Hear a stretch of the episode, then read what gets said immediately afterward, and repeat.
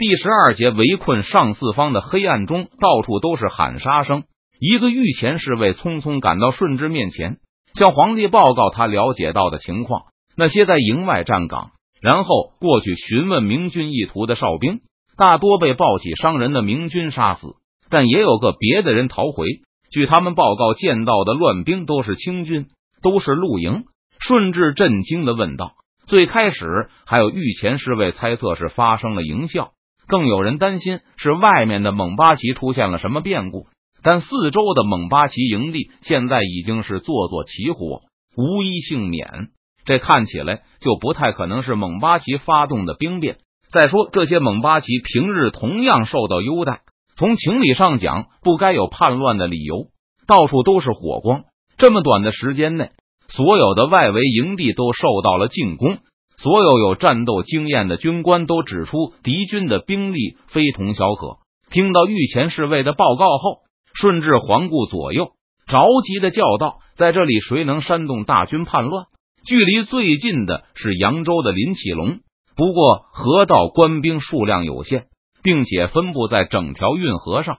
再说，对于河道官兵的实力，皇帝心里也有数，他们的战斗力比衙役高不了太多。想把漫长运河上的河道官兵集结起来，发动一场叛乱，未免也太高看林启龙的能力了。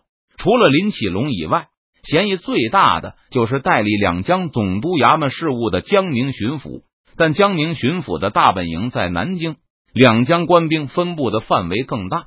要是蒋国柱把兵马集中起来送过长江，林启龙和两江的地方官也不会完全没有察觉。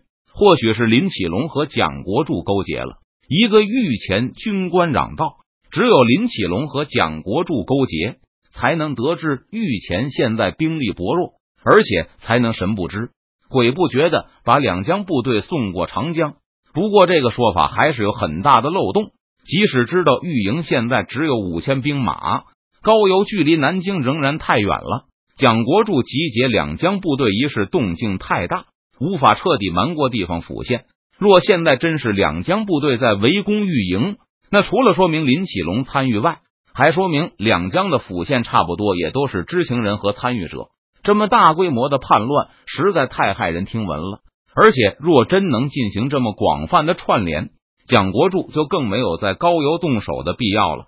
遥远的距离大大抵消了蒋国柱的主场优势。即使考虑到后续的一万五千兵马。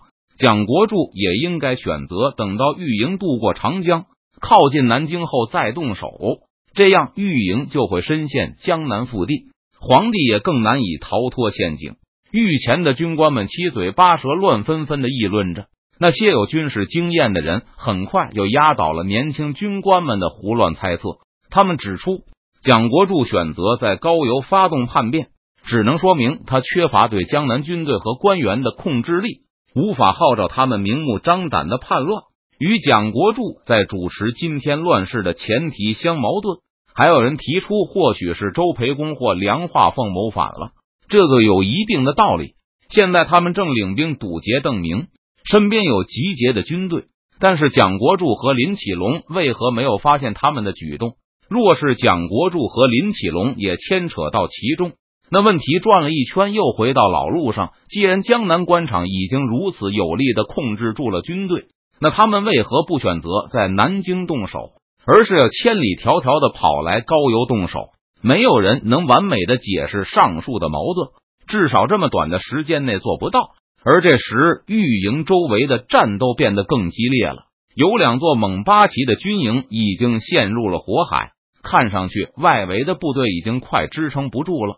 皇上，一个有经验的八旗军官见到外围营地正迅速的土崩瓦解，心急如焚的向顺治提议道：“是不是让御前出营支援？这怎么行？”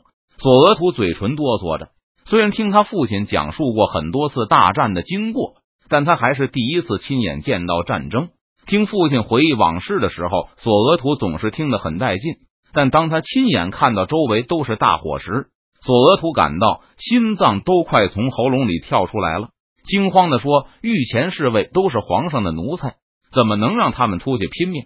索额图的话代表了很多御前官兵的心声。按理说，满洲兵都是皇帝的亲奴才，而御前来自上三旗，能到皇帝身边当差，更是亲奴才中选出来的好奴才。凭什么为了救蒙古人而牺牲这些皇帝最心腹的奴才？不但索额图等御前官兵不愿意，就是顺治本人也不愿意。御前两千满洲八旗都是皇帝的心头肉。再说这兵荒马乱的时候，放他们出去增援外围营地，那皇帝的安全岂不是要削弱了？因此，顺治否决了让御前出营增援的建议，命令他们严守黄营。朕绝不相信林启龙、蒋国柱都参与到了乱世中。刚才那些有经验的军官的分析，对顺治来说无疑是救命稻草。他立刻紧紧的将其抓住。黑夜中敌我难辨。部分营地里可能是受惊的官兵正自相残杀，应以坚守为上。就是一部分资深的御前军官也赞成持重的方案，认为在这一片混乱中出去增援蒙巴旗未必是什么好办法，还不如静观其变，等天亮后看清敌我形势后再做打算。不过还有人认为，眼下一片混乱或许是一个机会，反正皇帝是唯一重要的。两千御营应该全体出击，掩护顺治趁乱杀出去。索额图就是其中之一。只是主张突围的人自己还在为该向什么地方突围争吵不休。有人认为应该去高邮城，但乱党或许也猜到了这一点，而且没有人敢担保高邮没有参与乱世。向北逃也是一个选择。不过乱党在这个路线上可能更会布置重兵伏击。还有人主张兵行险招。向扬州突围，那里城高尺深，而且还有大量的两江和河道官兵。不过，即使有人敢担保林启龙和蒋国柱没有牵扯其中，顺治也不敢拿自己的性命开玩笑。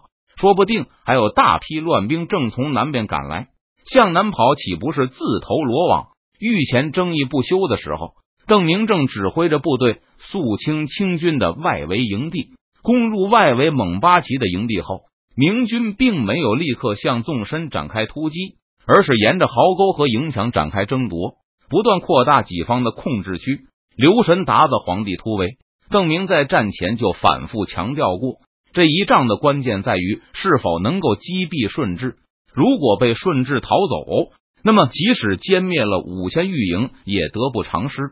只有将顺治杀死，才能打断皇帝的亲征计划。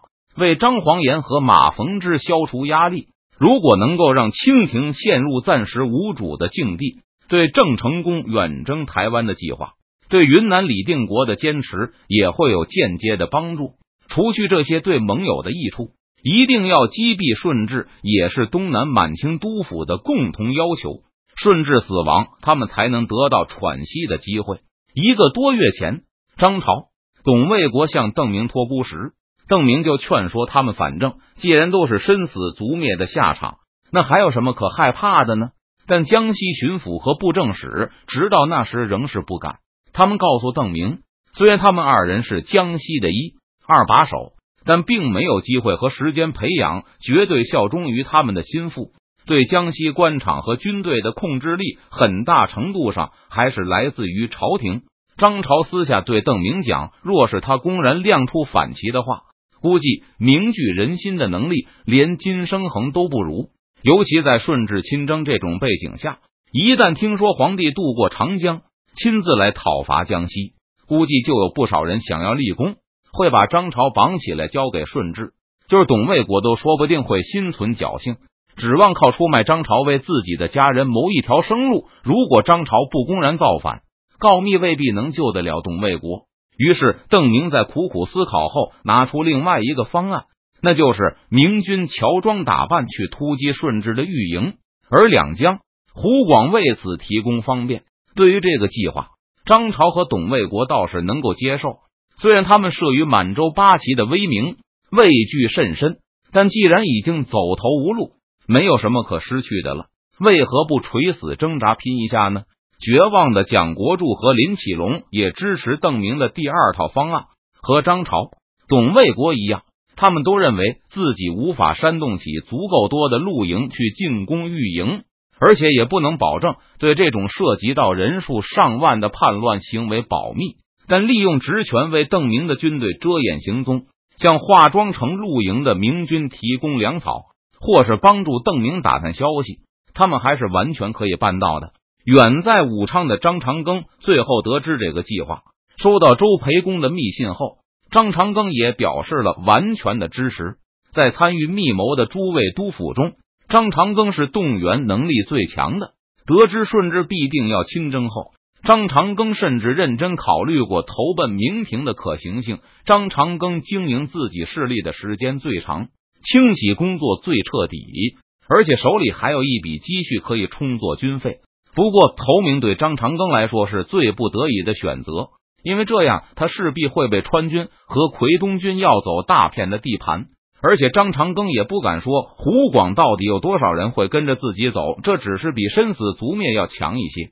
顺治必须死，参与密谋的督府们在这个问题上达成了空前的一致。对邓明来说，这也是最好的结果。如果顺治逃脱，清廷不发生大动荡的话。